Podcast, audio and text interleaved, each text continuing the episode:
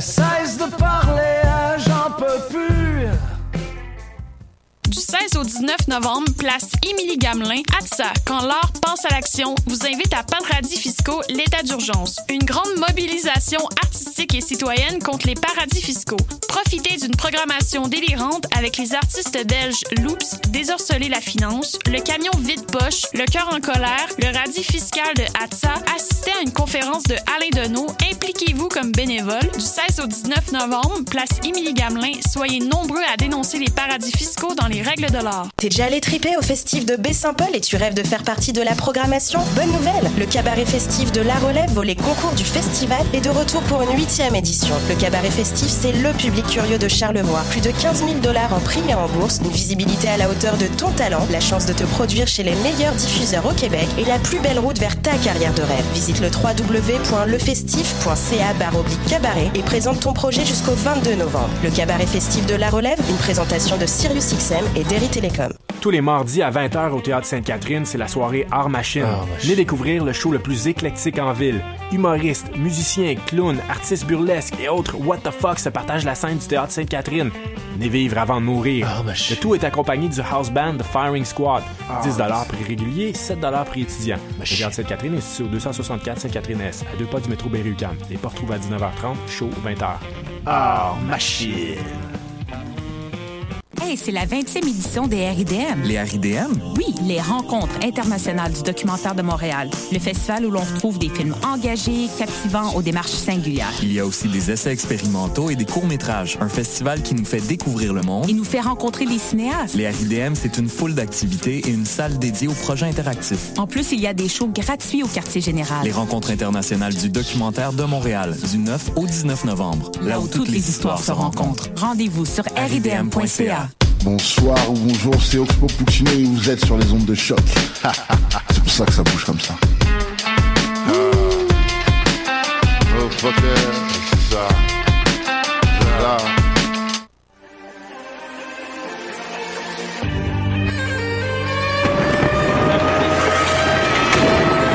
Ben moi déjà la partie des canons. Car la guerre est toujours C'est pas moi qui sanction d'un échec.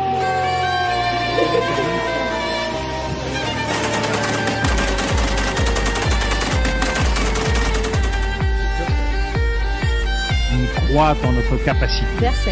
à construire ensemble un monde méga. un monde méga. Bonjour chers auditeurs et bienvenue à Plein Feu, votre émission sur les conflits armés dans le monde. Aujourd'hui, nous allons parler des Philippines.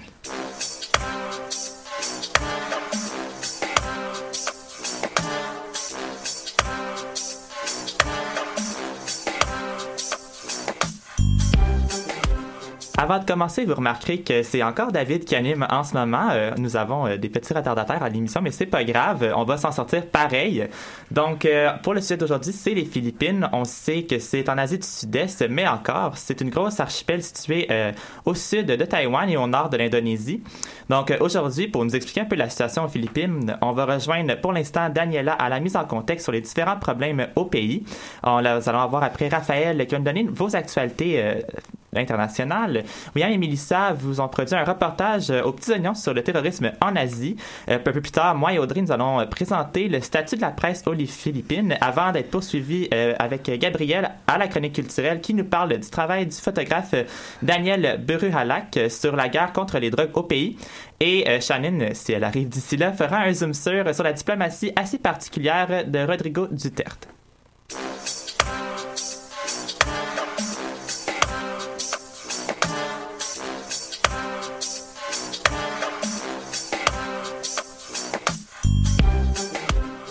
Donc, on commence l'émission avec Daniela à la mise en contexte. Euh, bonjour, Daniela. Bonjour, David. Pour, euh, pour les spectateurs, en ce moment, euh, Daniela va faire la partie toute seule. Si euh, il y a des petits problèmes, c'est pas grave. Là, elle va aussi faire la partie à Carole. Donc, première question pour toi, c'est quels sont les principaux enjeux au cœur du conflit aux Philippines? Bon, il y a deux grands enjeux. On a l'enjeu des conflits des drogues, puis on a aussi l'enjeu religieux de notre côté. Donc, premièrement, euh, pour l'enjeu des drogues, il faut savoir que l'une des grands flots des Philippines est l'énorme trafic des drogues qui se tient depuis toujours dans la casse-impunité. Et bien avec la victoire du président Duterte en 2016 à la présidentielle, c'est une véritable guerre qui s'est engagée. C'était une des promesses des campagnes phares du peuple philippin et en effet, l'accès des trafiquants et de la violence qu'ils imposent au quotidien, euh, son discours était déjà euh, très musclé. Faute de ça. Donc, à l'époque, il a promis de tout mettre en place pour stopper les trafics de ces stupéfiants, annonçant l'avantage pour et simple des milliers de dealers. Il s'était même amusé à l'époque à conseiller aux Philippins d'ouvrir des centres mortuaires, euh, car c'est lui qui allait comme fournir les corps pour, faire, pour les faire tuer. On sait que pendant euh, cette année, le gouvernement philippin a aussi fait face à des rebelles musulmans au sud du pays, plus, plus précisément sur l'île de Marawi. Oui, donc c'est pas juste la guerre contre la drogue, c'est aussi un conflit Donc, depuis le 23 mai de cette année, les affrontements entre l'armée philippine et des rebelles se réclament de l'État islamique dans la ville de Malawi, une ville au sud des Philippines. Euh, le bilan, depuis le début des combats jusqu'à aujourd'hui, s'élève à 1100 morts, laissant la ville en ruine, selon les autorités, lors du dernier affrontement, le 24 octobre dernier. Donc, des milliers de personnes ont fui la ville. La capitale de la province de la Nord del Sur, où vivent 200 000 habitants, ont fui puis sont partis depuis ce temps-là. Au départ, les autorités philippines estimaient qu'une centaine, euh, une centaine le nombre de combattants islamistes postés à Marawi, mais depuis ce temps-là, les chiffres ont augmenté. Donc, des étrangers qui sont venus de la Tchétchénie, l'Arabie Saoudite, la Malaisie et le Yémen qui se sont joints à l'insurrection. Puis, on sait aussi, selon les ministres de la Défense, euh, Delphine Lorenzana, que l'EI aurait versé à peu près 10 millions de dollars pour appuyer cette cause-là, euh, donc à la faction islamiste en Philippines, pour euh, pour qu'ils il puissent avoir une insurrection à Marawi, puis euh, le gouvernement philippin. Donc, je veux aussi rappeler que les conflits religieux dans cette zone-là du pays a pris fin au cours du mois dernier. Donc, c'est le président Rodrigo Duterte qui a déclaré loi martiale, puis a contrôlé, puis fait plusieurs combats dans la ville pour détruire toutes les, les intentions belligérantes qui, qui étaient euh, mises sur place euh, à ces moments-là. Et euh, qu'est-ce qui a causé en fait le tel rébellion, comme tu parlais? Donc, donc, les rébellions, donc déjà l'île est marquée par une longue histoire des rébellions contre les pouvoirs coloniaux espagnols puis américains, donc plusieurs et, il a été influencé par plusieurs choses, tu sais, plusieurs euh, peuples. Donc, l'insurrection a commencé dans les années 1960 avec les dictateurs Fernandine Marcos. Euh, depuis euh, ce temps-là, 500 000 personnes ont été tuées et une demi-million de personnes ont été déplacées, toutes par, causées par des conflits de religions qui se répètent puis qui reviennent à chaque fois sur l'île. Donc, pour comprendre les enjeux, euh, c'est une île qui a été, au début, c'était les commerçants et les missionnaires musulmans qui sont venus de la Malaisie, qui sont, qui sont établis là. Après, la colonisation espagnole des trois siècles, donc tout le monde est devenu chrétien, mais une partie, donc 5% des musulmans sont restés puis ont survécu dans les îles en Philippines, même si 81% du pays est catholique. Puis troisièmement, les Américains sont venus fournir une aide importante euh, au niveau de l'argent, euh, puis aussi au niveau des, euh, des, des, armements en Philippines, euh, puis même grâce à cet appui-là, euh, mettons qu'en politique internationale, la Philippine s'est vue obligée d'appuyer euh, l'intervention américaine, pas seulement en Philippines, puis en Asie, mais aussi, mettons, au Vietnam à certains moments. Donc, la majorité musulmane de l'île, euh, on a plusieurs partis. Donc, euh, les Fronts national euh, qui a été créé en 1968. On, a, on avait d'autres qui se sont créés au bout de tous ces processus-là. Mais en ce moment, on a les Abu Saya, donc, il y a eu des accords successifs entre tous avec tous ces groupes-là qui ont échoué avec les, gouvernements philippins, puis les conflits qui continuent. Donc, aujourd'hui, pour les conflits qui ont tenu cours de cette année, plus de 400 000 personnes ont fui la ville lors de la plus longue bataille urbaine euh, en Philippines. Ils essayent en ce moment de reprendre leur quotidien, mais quand à la fin du conflit, les, les colonels Romeo Browner et euh, a expliqué à la AFP que des militaires continuaient à traquer des terroristes qui pourraient être encore tranchés euh, dans des certains bâtiments vu qu'ils cachaient les armes dans les dans les mosquées puis y avait des tunnels pour pour, pour se cacher dans la ville de, de Marawi. Parfait, merci Daniela. Et on va poursuivre la fin de la, de la mise en contexte avec Carole qui est arrivée parmi nous. Euh, bonjour Carole. Bonjour tout le monde. Donc, pour ce qui est de la guerre des drogues, on aimerait mieux comprendre pourquoi les actions entreprises par le président euh, Rodrigo Duterte sont jugées inappropriées euh, dans cette guerre justement de la drogue. Ben, c'est assez simple en fait. Alors concrètement, les, les exécutions, elles sont quoi? Elles sont systématiques et effectuées sans aucune forme de procès. C'est-à-dire que les témoins, les témoins et observateurs sur place rapportent des pratiques policières absolument scandaleuses. Souvent, les personnes sont abattues à même la rue, ne sont même pas des dealers en plus. Il suffit d'être vu avec un dealer ou même de simplement prendre des médicaments pour passer de citoyen régulier à suspect. Et quand la police attrape un suspect, eh bien, elle ne réfléchit pas et appuie directement sur la gâchette. Alors au final, ce qui devait durer trois ou six mois selon les paroles de Duterte est maintenant en cours depuis plus d'un an et le président refuse de relâcher la pression. Amnesty International et Human Rights Watch annoncent déjà près de 12 000 morts victimes de cette guerre contre la drogue. De ces 12 000 morts, il y a à peu près 20% qui sont officiellement attribués à la police nationale philippine, chargée donc de ce nettoyage de la population. Et récemment, c'est la police elle-même que le président philippin a pointé du doigt. Euh, il estime que près d'un policier sur deux euh, est, corrompu, pardon, il parle de 40%. Comprenez corrompu qu'il profitera du trafic de drogue pour s'enrichir. Dans la foulée, il a annoncé donc le nettoyage de toutes les unités de police mobilisées dans cette guerre contre les dealers. Après la chasse aux dealers, ben, Duterte part à la chasse aux ripoux. Donc, euh, en fait, il n'a pas fini un combat qu'il lance avec les autres. Voilà ce qui promet une actualité toujours chargée aux Philippines.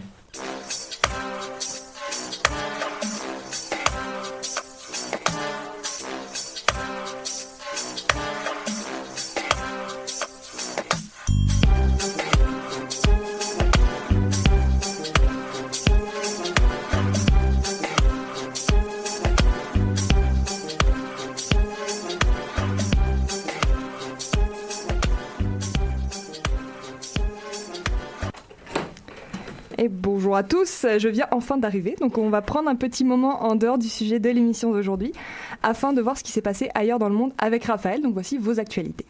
Oui, alors bonjour. Le lundi 13 novembre marquait la deuxième anniversaire commémoratif des attentats de Paris survenus en 2015, faisant, faisant un bilan de 130 morts et plus de 350 blessés.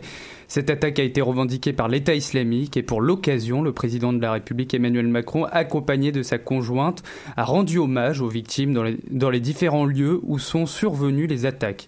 D'autres politiciens étaient aussi présents, dont l'ancien président français François Hollande et la mairesse de Paris Anne Hidalgo. Rappelons que c'est l'une des pires attaques terroristes en France.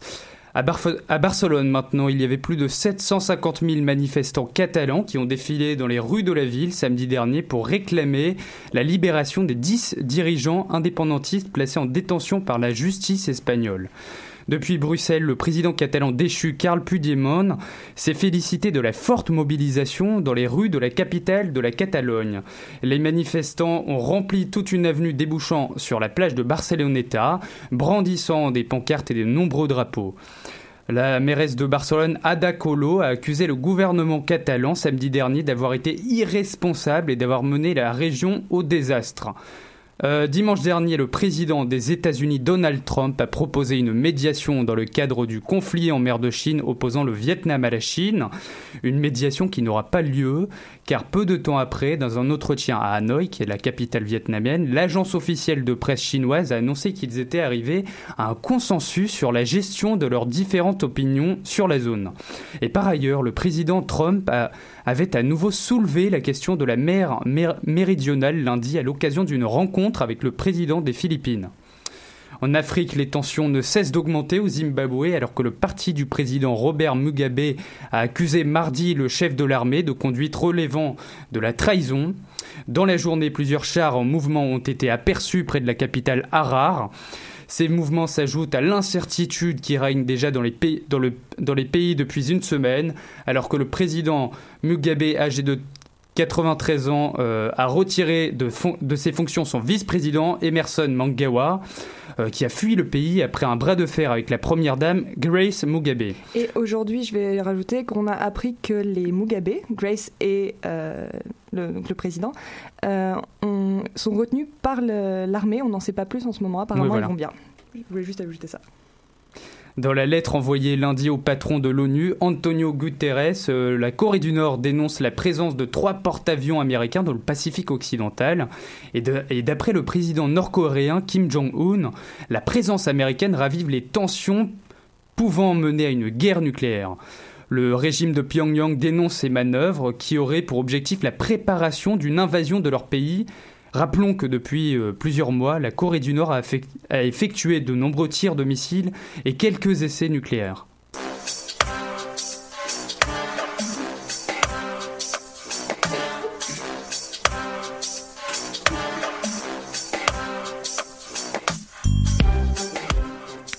Et on rejoint maintenant William et Melissa pour un reportage sur le terrorisme en Asie. Bonjour les filles. Salut.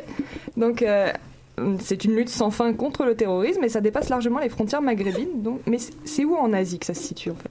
Alors c'est vrai qu'on a l'habitude d'entendre euh, qu'ils se situent majoritairement en Syrie ou en Irak, mais on entend très peu parler de leur présence en Asie. Et eux, en fait, ils se situent plus particulièrement donc aux Philippines, donc à Marawi, qui est à l'est de l'île. De l'île, pardon. Marawi est donc la capitale d'une province qui s'appelle Lanao del Sol, avec mon Mhm. accent, euh, j'essaie de le faire, qui a une dominance plutôt musulmane. Mhm.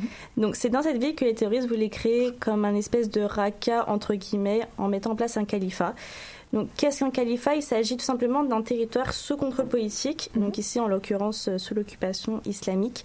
Et en mai dernier, une guerre a éclaté entre l'armée euh, bah, philippine et les combattants de l'État islamique, qui est évidemment affilié à Daesh. Et alors, comment est-ce que les Philippins ont pu faire face à ce phénomène qui n'est pas leur seul problème aux Philippines, comme- comme on le voit depuis le début de l'émission? Bah alors, en vue de ces enjeux, le président philippin Rodrigo Duterte, bah, il tenait absolument à reprendre la ville pour leur libération.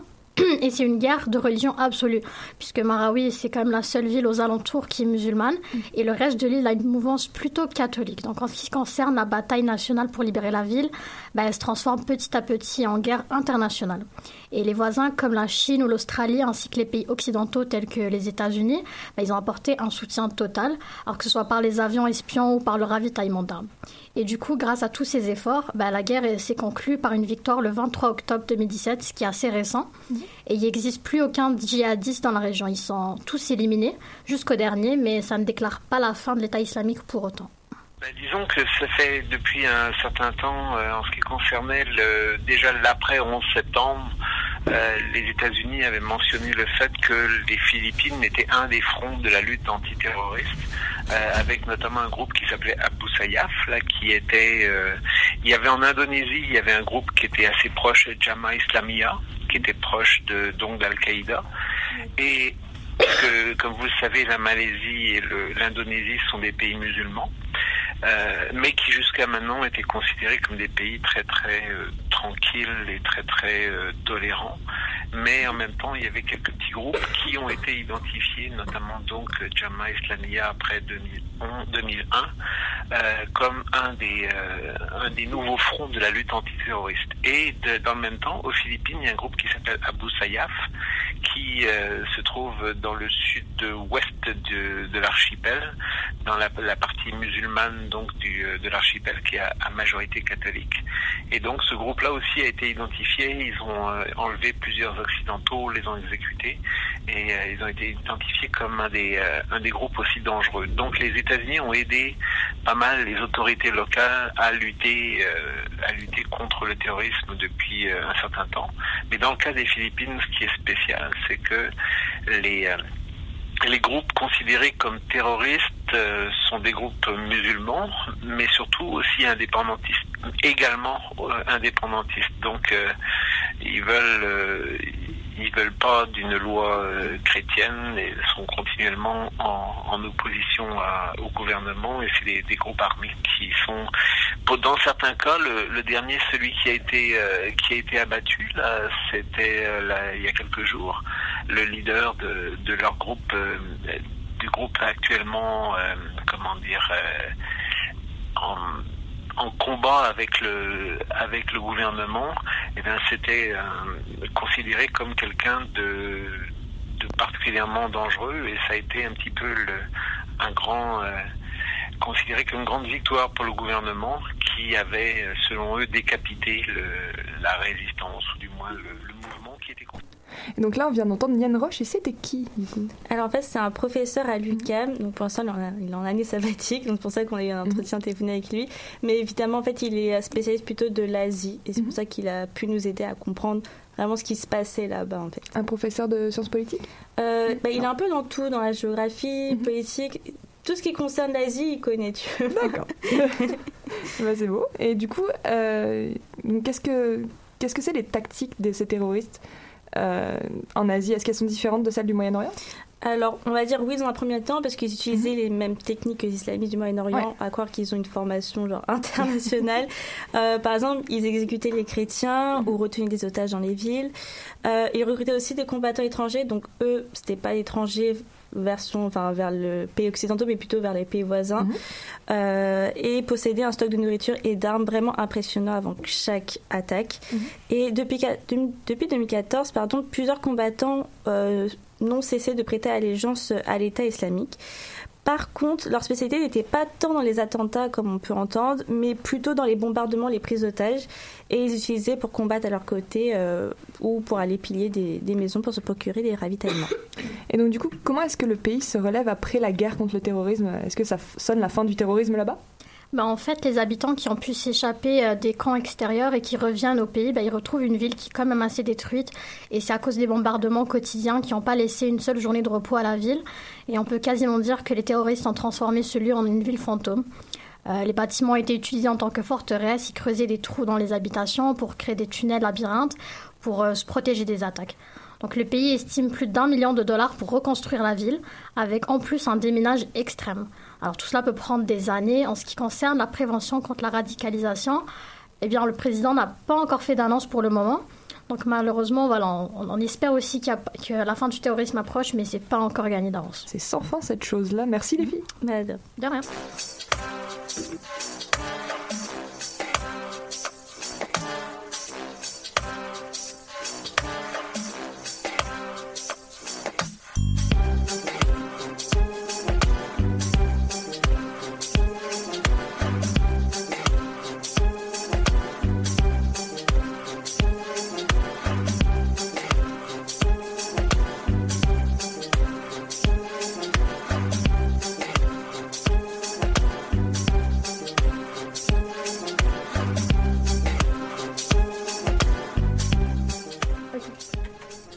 Et donc cette semaine dans la chronique libre, David et Audrey se sont penchés sur la liberté d'expression et la liberté de presse aux Philippines. Donc bonjour vous deux. Bonjour Shannon.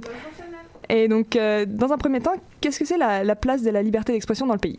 Même si c'est pas le pire pays dans le monde en ce qui concerne la liberté d'expression, euh, Shannon, mm-hmm. on devine facilement que suite à ce qu'on entend depuis le début de l'émission, le pays se trouve euh, pas non plus dans le haut du classement. selon le classement mondial de cette année produit par Reporters sans frontières, les Philippines se trouvent actuellement en 127e position sur un total de 180 pays. Malgré le fait qu'ils sont loin au classement, c'est tout de même une amélioration de 11 points suite à l'année dernière, alors qu'ils étaient au 138e rang. Toujours selon euh, le reporter sans frontières, et je cite, même si moins de journalistes tués en raison de leur activité ont été dénombrés euh, au cours de ces dernières années, les Philippines demeurent euh, l'un des pays du monde les plus dangereux pour la presse. Euh, désolé pour ce petit son, euh, on a eu un petit problème.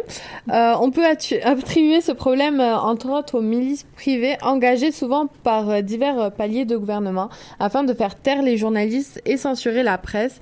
Il faut aussi s'inquiéter face aux encouragements très peu discrets du président philippin Rodrigo Duterte durant la violence contre les journalistes. Donc en parlant de violence, on comprend que les journalistes qui s'aventurent et travaillent aux Philippines se mettent en danger, mettent leur vie en danger. Oui, on peut dire ainsi, euh, alors que depuis le début des années 2000, euh, des centaines de journalistes ont été tués dans le pays.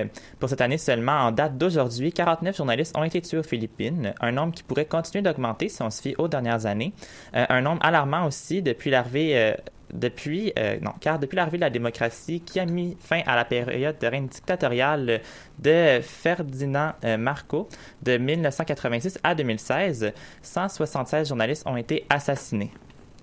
Effectivement, David, si l'on prend 2013 en exemple, Reporters sans frontières a recensé au moins 71 journalistes tués dans l'exercice de leurs fonctions, 77 en exil, ainsi que plus de 2000 journalistes menacés ou agressés. D'autant plus qu'en 2009, lors d'une attaque organisée, 32 professionnels de l'information ont été tués par la ministre d'un gouverneur rival. Selon un article paru en, 2009, euh, en septembre 2009 sur le site des Nations Unies, une table ronde a été organisée pour régler ce, problème grandissant. Le directeur général de l'UNESCO, euh, Kiyoshiro euh, Matsura, avait même dénoncé quelques mois précédents cette rencontre le nombre croissant de meurtres de journalistes philippins. Il a aussi affirmé que les journalistes en payent le prix afin d'exercer le droit de l'homme fondamental qu'est la liberté d'expression. Euh, il appelait aussi les autorités du pays à faire tout ce qui était en leur pouvoir pour traduire en justice euh, les auteurs de ce crime odieux contre la démocratie et contre la société euh, philippine tout entière. Une position qui risque d'être difficile toutefois, alors que le président Duterte, au début de son mandat, avait affirmé qu'il ne voyait rien de mal à ce que les journalistes corrompus se fassent tuer. Oui, ben voilà. puis malgré tout, des, des, dirigeants de plusieurs pays se trouvent maintenant en ce moment, ou en tout cas les derniers jours, il y en a qui sont repartis, dans la région. Est-ce qu'ils prennent le temps de faire savoir leur opposition à cette restriction à la liberté? Ben, disons, Shannon, c'est très vague. Très vague, pardon. Le président américain Donald Trump a rencontré lundi euh, pour la première fois le dirigeant philippin et ce face-à-face était très décontracté, mais peu de déclarations pertinentes euh, sont ressorties devant les journalistes. Les questions sur les droits de l'homme ont été ignorées ou presque pas du tout abordées et euh, A.R. McMaster, conseiller à la sécurité nationale de Donald Trump, a affirmé avant sa tournée asiatique à quoi cela sert-il de s'époumoner sur ces sujets. Du côté canadien, le Premier ministre Justin Trudeau a fait un tour aux Philippines hier. Il a tenté d'abord euh, d'aborder certains points euh, sensibles comme la lutte contre la drogue, les assassinats des journalistes. C'est un enjeu préoccupant pour les Canadiens et il fallait absolument que je le soulève directement avec le président, a-t-il expliqué en point de presse. Il a aussi assuré que l'entretien avait été cordial et que Rodrigo Duterte avait été réceptif ce qui contredit les propos du Philippin pendant la clôture du 30e sommet de l'Association des Nations de l'Asie du Sud-Est à Manille. Celui-ci a, refusé de s'expliquer et l'a considéré comme une insulte personnelle et officielle. Et donc, enfin, pour finir, on sait que le président Duterte ne désapprouve pas la violence contre les journalistes. Euh, est-ce qu'on pourrait faire un lien plus près de chez nous avec le président américain qui crie souvent aux fake news et tente de discréditer la presse sans forcément vouloir la tuer non plus ben, en fait, oui, on peut faire un lien, mais non, on n'a pas à craindre en fait des violences comme on voit aux Philippines contre les journalistes, car la liberté de presse est quand même inscrite dans l'amendement, euh, la Constitution américaine comme étant le premier amendement. Mhm. Euh, par contre, on peut toutefois noter qu'il est normal pour un président américain de démocratie de s'attaquer toujours à la presse qui sert de chien de garde et comme on l'a vu, Donald Trump ne se gêne pas nécessairement pour critiquer les médias comme CNN. Pas faux, oui. Euh, donc merci à vous pour votre travail journalistique qu'on ne censurera pas ici. Hein. merci beaucoup. Vous êtes passé en nom.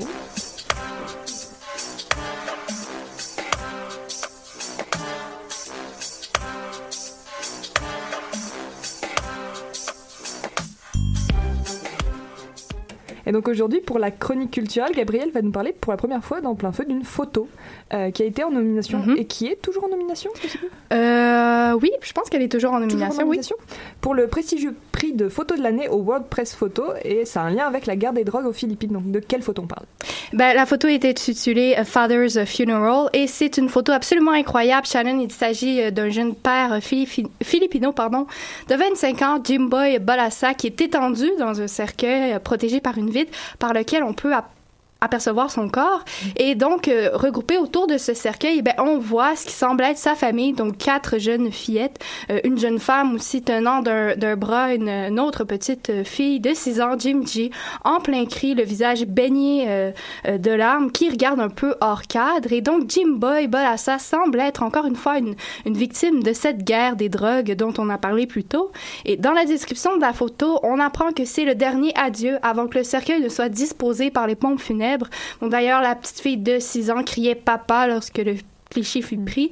Et tous les visages sont un peu euh, tirés dans un profond désespoir. Le tout baigne dans des couleurs rouges qui se dégradent un peu vers des tons pourpre, donc très crépusculaire, et le tout est pris en plongée, donc de haut, ça intensifie vraiment l'effet dramatique et tragique.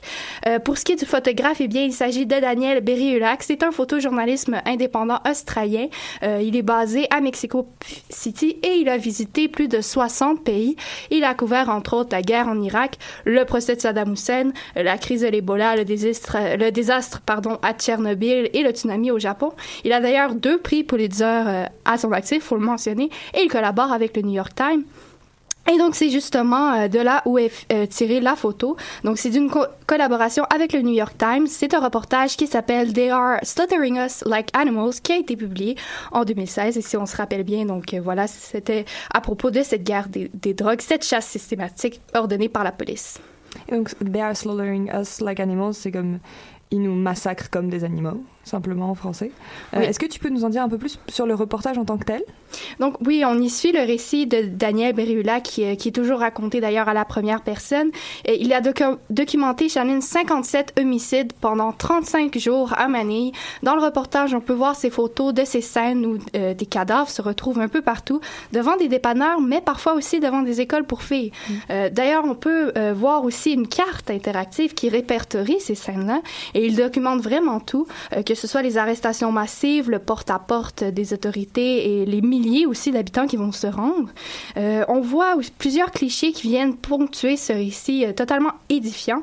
on voit les prisons engorgées, des photos de funérailles, des scènes dont certaines, encore une fois, où le corps est encore là, et des scènes falsifiées comme on en parlait, et le tout avec plusieurs témoignages de la population. Ça fait quand même déjà beaucoup de beaucoup d'homicides, puis c'est quelque chose, je pense, qui t'a marqué. Qu'est-ce que tu as pensé de son travail? Ben, c'est vraiment impossible de rester indifférent face à ces mhm. clichés-là. C'est euh, totalement percutant. Euh, on entend, on entend les cris d'enfants quand on regarde euh, mhm. ces images-là, ces enfants qui regardent hors cadre à la recherche, à la recherche d'aide. Donc, ça crée vraiment un effet spectaculaire. Ça glace le sang. je dois vous l'avouer, c'est pas fait pour tout le monde. Mhm. Et Daniel Brillac se veut un photojournaliste qui est tellement polyvalent. Il sait croquer l'instant dans tout son réel et il comprend aussi la symbolique, il comprend les émotions. Et c'est ce qui fait que que le regard est toujours humain, euh, toujours précis, qui est posé avec appréhension, mais surtout avec pertinence. Donc, on ne sent jamais observateur, on a toujours l'impression d'être là vu que c'est tellement tangible. Et donc, Daniel euh, nous montre que le photojournalisme, c'est pas seulement une profession, c'est un art. Eh ben, on va mettre le lien sur notre page Facebook pour ceux qui veulent y jeter un coup d'œil, parce qu'une photo, c'est pas très radiophonique, même si tu nous l'as magnifiquement décrit. Merci. Euh, sinon, c'est sur le site du WordPress Photo. Merci beaucoup, Gabriel. Merci.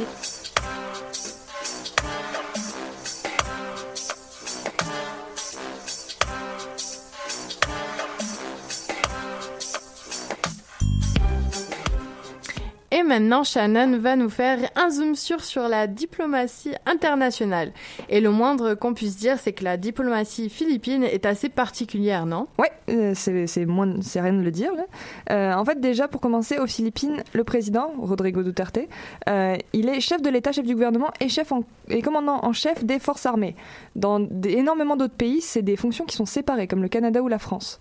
Pour la France, c'est le Premier ministre qui est chef de gouvernement, le président chef d'État. Pour le Canada, c'est un peu particulier vu qu'il y a la reine en chef d'État. Mhm, ok.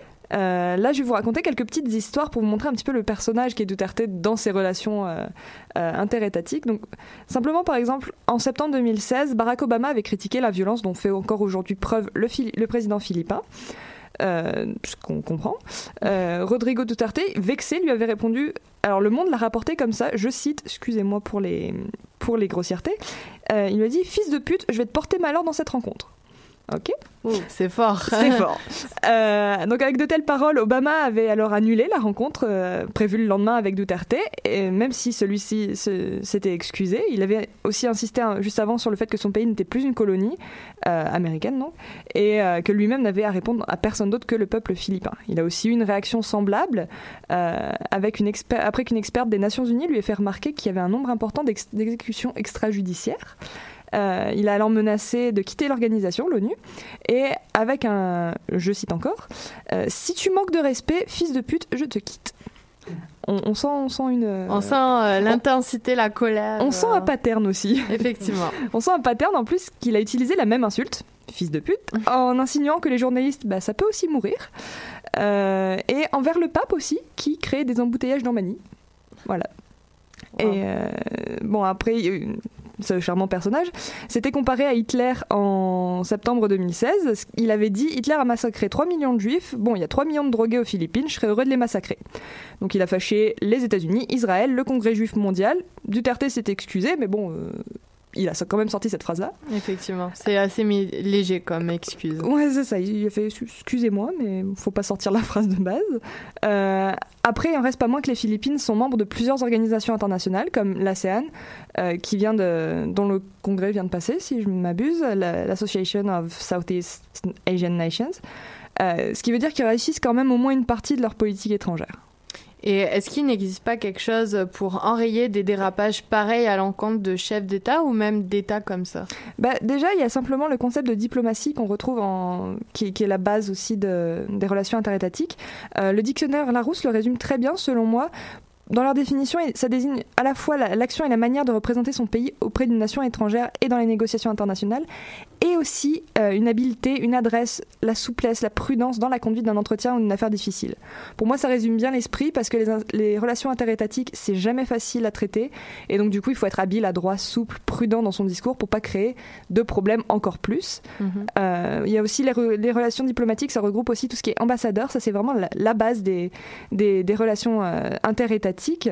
Euh, c'est une relation bilatérale, c'est donnant-donnant en fait, avec l'État qui accueille l'ambassade et l'État qui donne l'ambassadeur et comme, mhm. qui envoie la mission diplomatique. Euh, pour les visites de représentants, dans chaque État, il y a ce qu'on appelle le protocole diplomatique. C'est un ensemble de pratiques qui régissent la façon dont la visite se passe et leur but, c'est de créer une ambiance, un milieu qui sont plus les plus propices possibles à la négociation politique. À peu près chaque pays a un bureau du protocole et même des fois des provinces comme le Manitoba qui en ont aussi. Et ça fait quoi des relations entre, les, entre États qui ne se respectent pas, euh, qui ne respectent pas ça en fait? Bah, il y a beaucoup de. Avant, auparavant, c'était les, relations entre États étaient très policées, mhm. plutôt policées, puisque ça passait par euh, la, communication de, bah, de l'État. Euh, aujourd'hui, on voit de plus en plus de chefs d'État qui font fi du politiquement correct de ce fait. on voit une tendance à s'exprimer via les médias sociaux, particulièrement Twitter. C'est quelque chose qui est assez instantané, donc du coup qui échappe en grande partie à, à la communication de l'État. Mhm. Euh, quand, on parle, quand je parle de ça, on a tout de suite un, certain président des USA qui nous apparaît en tête. Euh, donc on a aussi parlé de Rodrigo Duterte tout le long, euh, qui n'a pas la langue dans sa poche non plus. Euh, mais apparemment, les deux hommes qui sont tout aussi bavards, énergiques, colorés, je sais pas trop comment les, les décrire, ils s'entendent vraiment bien. Et c'est surprenant, comme deux énervés qui s'entendent vraiment bien. Euh, donc apparemment, c'est ce qu'on entend. Donc en fait, cette diplomatie pas super diplomate, ça peut conduire certes des États à se fâcher entre eux, comme on a pu le voir au début de ce Zoom sur, ou même simplement les problèmes Corée du Nord, USA, mais c'est pas forcément la catastrophe intersidérale à laquelle on s'attend. Bah, en gros, c'est une grosse libération dans la parole en politique étrangère, mais on attend de voir ce qui va arriver dans le futur. Merci beaucoup, Shannon. On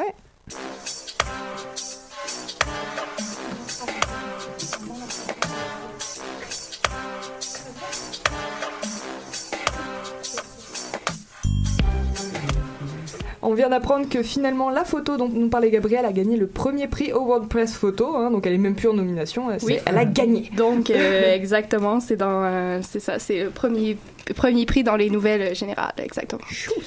Donc euh, là maintenant c'est l'heure de notre petite discussion. Tout le monde a ouvert son micro, je, je l'espère. On l'espère aussi. c'est ça, donc en fait aujourd'hui on, ce que je voulais vous parler c'est Déjà, les Philippines, c'est quand même un gros sujet qu'on a abordé. Je pense que ça vous a quand même un peu touché, euh, comme secoué. Euh, euh, et puis aussi le fait des. Les... Qu'est-ce que vous pensez de, de la un peu non-réaction des, des autres. Pas forcément des autres pays, mais des organisations? Il n'y a pas d'intervention en Philippines au niveau droit de l'homme. Mais euh, vous me corrigez si, si, si, mhm. euh, si, si, j'ai tort, mais mhm. euh, la relation entre Donald Trump et le président des Philippines, surtout à propos de la guerre des drogues, mhm. c'est plutôt ambigu. Hein? bon, on avait eu cette déclaration du président qui disait que, en fait, non, je pense que c'était son porte-parole qui disait que ça ne, ça ne créerait pas des, des flamèches, cette fameuse guerre, alors que, bon, on le sait, avec Barack Obama, euh, il me semble que c'était pas mal plus tendu. Donc, euh, c'est assez ben, surprenant. On connaît les positions de Donald Trump, mais euh, moi, j'ai bien hâte de voir ça va être quoi le prochain mouvement des États-Unis par rapport à ce dossier. Ben oui, surtout que, comme l'a bien mentionné Carole, l'Amnesty internationale, il s'est déjà prononcé sur le sujet. Mm-hmm. Il voit que Rodrigo Duterte agit je veux pas dire dictateur, mais plusieurs de ses décisions euh, sont sont pas les, les, bonnes décisions, puis pas juste au niveau de la garde des drogues, comme je l'ai bien expliqué, puis j'ai pas eu le temps de le dire mm-hmm. dans l'introduction, c'est aussi euh, au niveau de la religion. Tiens, il a pris la ville en otage au complet. Il a déclaré euh, qu'elle soit vidée ou complet pour pour, pour détruire toutes les, les, gens de l'État islamique. Mm-hmm. Bon, c'est bien, le conflit est fini, mais mais la les, la solution en tant que telle n'est pas mm. entamée parce qu'il n'y a pas eu de dialogue pas eu une entente. Donc, ces gens-là, oui, ils sont repliés en ce moment, mais pour, par, par la suite, euh, la problématique principale est encore là. Puis la problématique principale est là depuis 1969.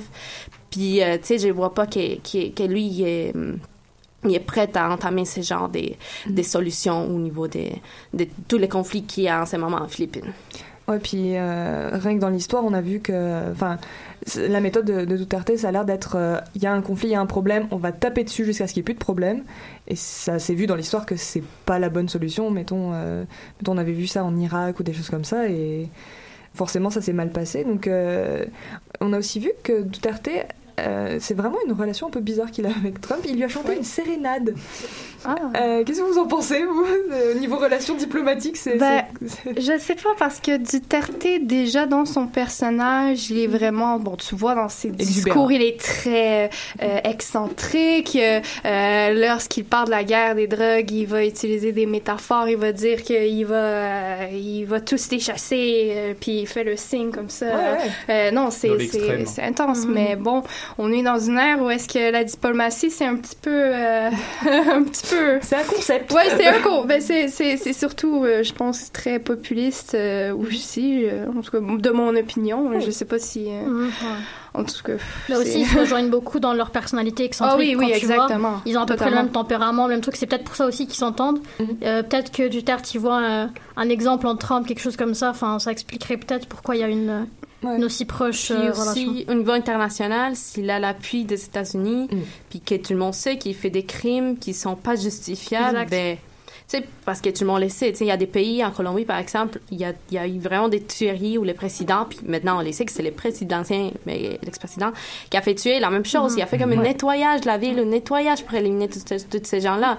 Mais dans le cas de Philippines, on le sait. Mais je pense qu'elle se cherche des alliés pour si jamais euh, la, la, communauté internationale l'attaque, ben. Une couverture. Voilà. Mais là, il, Trump, il va être là, puis il va dire, ah, j'ai évité. Je vais le, je le J'ai évité, voilà. Mm-hmm. C'est pas nécessairement le Burundi comme couverture, c'est no offense pour, pas d'offense pour le Burundi mais non mais on le sait tous que um, les États-Unis c'est les États-Unis c'est gros oui, oui c'est une grande puissance c'est une grosse grosse puissance euh, j'avais aussi le sujet euh, des conditions carcérales euh, on en a entendu un petit peu parler euh, euh, dans l'émission en fait les conditions carcérales aux Philippines c'est que soit les drogués, enfin, Duterte, son, son principe, c'est soit les drogués, ils meurent là, soit ils vont en prison. Et du coup, les prisons philippines sont surchargées. Mais euh, c'est ça qui est euh, intéressant aussi. Euh, dans, on, parlait plutôt de Daniel Berriulac et They Are Stuttering Us Like Animals. Dans, dans ça, on voit que les personnes que Duterte arrête, parfois c'est des gens qui vont prendre des opioïdes pour des maladies. Mm-hmm. c'est pas tout le temps des gros consommateurs de drogue. Bien sûr, bon, il va y avoir des trafiquants, mais encore une fois, il y en a aussi qui se rendent ils sont quand même arrêtés, donc c'est massif. Et donc, euh, Berry Ulac nous montre littéralement, écoutez, les, euh, les prisonniers doivent prendre des tours de nuit parce qu'il n'y a pas assez de place pour dormir. Donc, ça vous donne une mm. idée. Donc, euh, oui, c'est un gros problème en ce moment. C'est vraiment systémique, là. Je je sais plus si c'était toi ou Carole qui m'avait montré ça, mais c'était une photo où les, les prisonniers, tellement il n'y avait pas de place, ils dormaient dans une cage d'escalier avec une marche qui faisait office de lit. Chaque marche, un lit en fait. Ah, je pense que Carole euh, s'en vient pour dire euh, quelque chose. Oui, tout à fait. Donc, c'était en fait les prisonniers sont forcés d'aller dormir dans les cages d'escalier des prisons et chaque marche correspond au lit, à la banquette de chaque personne. Ah, Donc, c'est des conditions absolument aberrantes et on se rend compte que soit les personnes sont tuées, soit elles sont entreposées comme des animaux. Ah, ça dépasse complètement le droit humain en fait à peu près. Ouais, enfin, pas, pas, ça, ça, beaucoup en fait. ça se sort de tous les cas. Mais là, on voit que c'est vraiment une grosse conséquence. Puis on voit que aussi l'argent euh, les, les budgets euh, des Philippines mm-hmm. est, investi euh, dans les armes, est investi dans la police. Puis ailleurs, euh, je sais qu'on l'a pas touché dans l'émission, mais il faudrait aussi voir ailleurs, tiens, dans les hôpitaux, dans les écoles, l'argent il est où, puis les gens comment ils mm-hmm. sont, pas seulement au niveau des, des, des combats, mais aussi au niveau de tous les jours, leur quotidien, comment que ça se passe. Ça mm-hmm. serait intéressant d'aller voir ces points-là, puis surtout parce que les médias ils en parlent pas beaucoup. On a parlé par exemple du problème de pédophilie aussi. Euh, dans les Philippines, il y a tout. Euh, j'avais vu un, reportage où est-ce que c'est ça, c'est la pauvreté qui, qui est vraiment euh, vicieuse dans ce cas-là. Puis, Et puis c'est pas c'est pas en enterrant absolument tous les pères, les, les pères de famille, les frères, les, les grands-pères qui ça va améliorer les choses. Euh, donc c'est du coup ce qui conclut sur cette note très peu joyeuse qu'on conclut l'émission d'aujourd'hui. Euh, on va se retrouver le 29 novembre pour la prochaine émission. Donc je remercie tous nos collaborateurs Merci. pour leur excellent travail. Merci. Et euh, on se- en attendant, passez une bonne journée.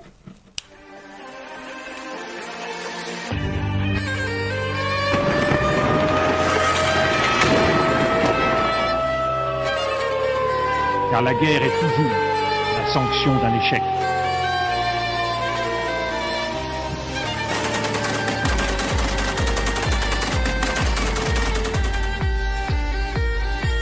On croit en notre capacité à construire ensemble un monde méga. un